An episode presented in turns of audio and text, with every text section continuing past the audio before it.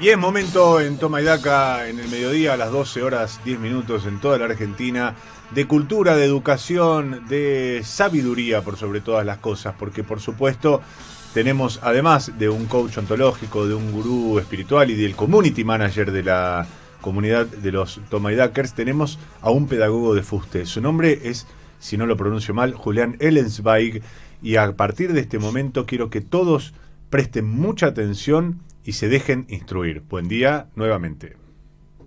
Buen día nuevamente, Mariano, Pato, Gaby, Emma, Carla, Marcos de la web, Víctor Hugo. Una imperdible clase del pedagogo Julián Ellen Wax va a estar imperdible, toma y daca. Buen día a los toma y binarios, a los toma y no binarios y a los toma y triádicos que optan por la tercera posición para no tener que elegir entre ser binario o no binario. Les argentines debemos dejar de estar divididos y restar para multiplicarnos, sumar y potenciarnos. Y si es necesario, radicalizarnos para lograr la igualdad. Estamos en un momento ideal para despejar las incógnitas acerca del futuro que por H o por B no lograron ser resueltas hasta el momento y dejar de ser una X. Nadie es una X. Ah, eh, acá me están pidiendo que forme para una foto. ¿Acá está bien? ¿Me corro a la izquierda? Eh, pero no estamos formando una X. Ah, eh, sí. ¿Qué les estaba diciendo? Ah, sí, eh, que no somos una X. Eh, habiendo posado para la foto, después de haber hecho mi reclamo correspondiente, no me queda más que pedirle a la operadora y jefa de preceptores de este espacio que haga sonar el timbre para dar inicio a una nueva edición de la escuelita de los sábados de Tomaidaca, la tribuna de doctrina educativa auspiciada por la Universidad de Oxford, que funciona hace más de un año en el Instituto Paria.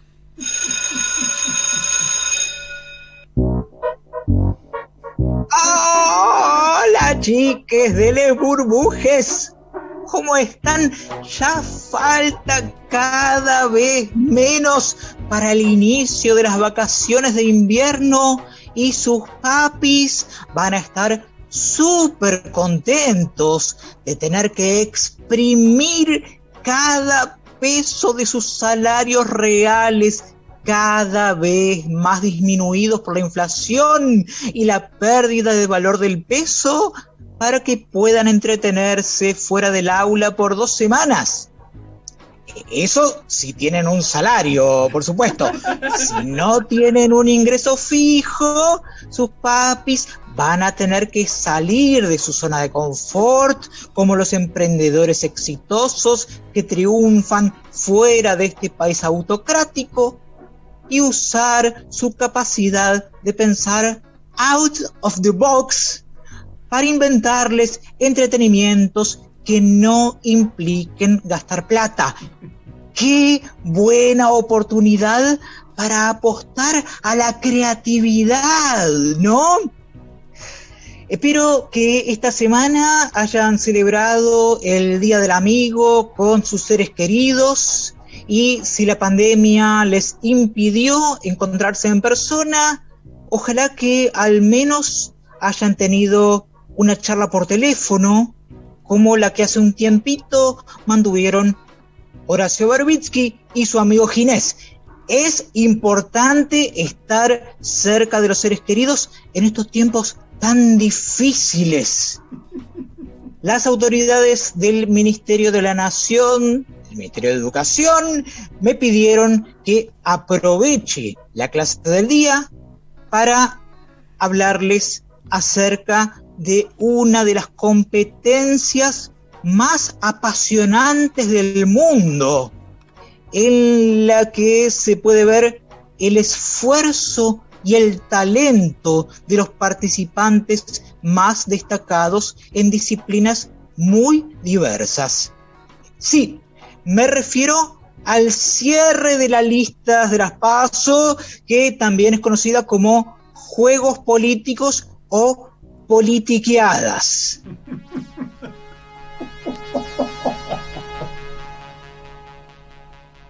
Esta noche no vamos a ver una ceremonia impactante como la de los Juegos Olímpicos que se están desarrollando en Tokio, donde una vez más pudimos apreciar el cuerpo musculoso, cubierto de aceite, de Pita Taufatofua, el taekwondista sensual, nacido en Australia y criado en Tonga. Pero sí vamos a poder disfrutar de un espectáculo único que combinará astucia, instinto de autopreservación y épica. Una de las competencias más esperadas por los amantes del deporte es la del salto con garrocha de la provincia de Buenos Aires a la ciudad cada vez más y más autónoma de Buenos Aires, que en esta edición va a tener a la ex gobernadora bonaerense María Eugenia Vidal como candidata principal a quedarse con la medalla de oro. Les recomiendo que no se la pierdan porque va a ser muy vistosa. Ah, eh, me informan, chiques, que ya podemos compartir los mejores momentos de un partido de ping-pong dialéctico que se jugó hace poco en un estudio de televisión. ¿En Argentina? Sí, muchos empleos privados. ¿Sabes cuántos? Sí, sí. Sí, eh, Juan. ¿Pero cuántos? Decime Hubo cuántos. un montón de pymes, hubo un montón de pymes, ¿Pero tenemos un cuántos? 47% de pobreza. Está bien, pero vos sabés cuántos empleos privados se perdieron o no? 470 Si mil. no sabés, no lo digas. Te lo Decí, está diciendo el doctor, profe- el doctor 470 profesor. mil, Juan. Bueno, es una tragedia. Sí. Bueno, no, estás equivocado. Y es- Empleos Estás privados equivocado, el doctor Osona No es es cierto, lo que estás diciendo no es, ¿Pero es objetivamente falso. Del CIPA. Los datos salen del CIPA. ¿Qué es el CIPA, profesora? No tengo la No más que remota idea. No tengo la más remota Eh, Experto en pobreza, no ¿Qué sabe lo que estudiaste CIPA. A mí no me mandes a estudiar porque yo soy un señor Pero si no serio sabes lo que trabajo hace muchos años, está- conozco los barrios populares. ¡Qué partidazo! El de ping-pong dialéctico que jugaron Juan Grabois y el doctor profe Jorge Osona, chiques. Pero no sé si la victoria de Grabois en primera ronda les servirá para entrar como candidato en el cierre de las listas. Habrá que esperar hasta esta noche para confirmarlo.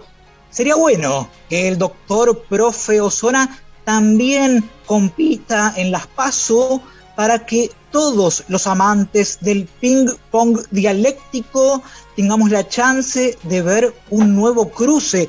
El doctor profe Osona merece tener una revancha, chiques. También es muy esperada la competencia de lucha libre entre los candidatos a entrar a la lista del Frente de Todos en la ciudad de Buenos Aires. Este pedagogo de fuste que logró dominar sus tendencias al boicot propio y ajeno y desea conservar su espacio en el aire de la AM750, o sea, yo, desea que todos los competidores alcancen el resultado que esperan. Les pertenezco, integrantes del equipo de lucha libre que aspiran a quedar bien posicionados en la lista del Frente de Todos en la Ciudad de Buenos Aires. Espero que valoren el esfuerzo que acabo de hacer para no hundirme y hundir al resto conmigo. Ojalá que gane el mejor. O la mejor. Ahora me informan que ya está llegando la delegación de periodistas independientes para participar en la ceremonia del cierre de listas. Veo que saludan y sonríen los periodistas independientes de Juntos por el Cambio, Carolina Lozada y Martín Tetaz, que ya se perfilan como dos de las máximas figuras del certamen. También veo llegar a una de las mayores promesas para la carrera de 100 metros de pensamientos llanos, que seguramente será una de las estrellas de las elecciones. Bienvenido al cierre de listas, señor El Dipi. Se espera que el Dipi también sea una de las atracciones en la carrera de 400 metros con vallas intelectuales en La Matanza, pero aún no está confirmada su participación. Ahora llega la delegación de mediáticos para la fiesta del cierre de las listas de hoy a la medianoche y saludan la panelista, bailarina y precandidata a diputada nacional Cintia Fernández, el cantante Brian Lancelota, que irá por el Partido Federal, y el marido de Pampita, que representará a republicanos en la ceremonia. Ah, me informan que el marido de Pampita no se llama el marido de Pampita, pero hasta que no vea su DNI, para mí será el marido de Pampita o el padre de la hija de Pampita. Los atletas participantes del certamen de cierre de listas afortunadamente serán cuidados por colegas como el neurocientífico Facundo Manes, una de las estrellas de Juntos por el Cambio, y el ex ministro y ex secretario durante el gobierno de Mauricio Macri, Adolfo Rubinstein, que confía en que esta competencia, en esta competencia, la salud sí será una prioridad. Eh, veo que Rubinstein eh, desfila junto a Luis Brandoni y Facundo Suárez Lastra. Solo falta Alberto Fernández para completar esa delegación alfonsinista.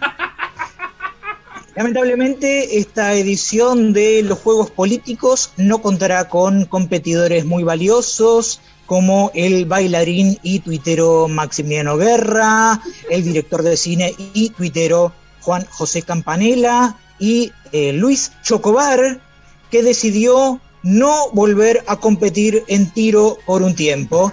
Eh, y tampoco estará Gabriela Cerruti, una de las figuras que más aportes hizo para Juntos por el Cambio en cada una de sus intervenciones, pero igualmente se espera que haya unas pasos apasionantes.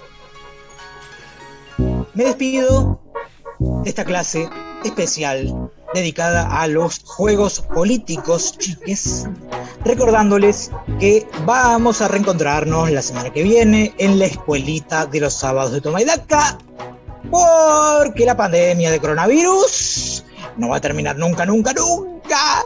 Como nunca, nunca, nunca se debe dejar de apreciar el aporte a la difusión del género epistolar hecho por la asesora presidencial Cecilia Nicolini, que envió un mail para reclamar por las vacunas que nunca, nunca, nunca llegaron de Rusia, a pesar de que había un acuerdo. La pandemia de coronavirus, chiques, no va a terminar nunca, nunca, nunca, como nunca, nunca, nunca. Será muy conveniente confiar en las múltiples notas que salieron en los, últimos días en distintos diarios acerca de lo ventajoso que es poner plazos fijos en criptomonedas. Como, como nunca, nunca, nunca, dejará de funcionar el negocio inmobiliario privatizador en la ciudad cada vez más y más y más autónoma de Buenos Aires, que ahora descubrió que también se pueden vender terrenos del parque de la ciudad. Y como nunca, nunca, nunca dejaré de hacer lobby para que se legalice la eutanasia en Argentina antes de fin de año. Eutanasia o muerte, chicas. Hasta las zancadillas, traiciones y mexicaneadas en el cierre de listas para las paso que viene.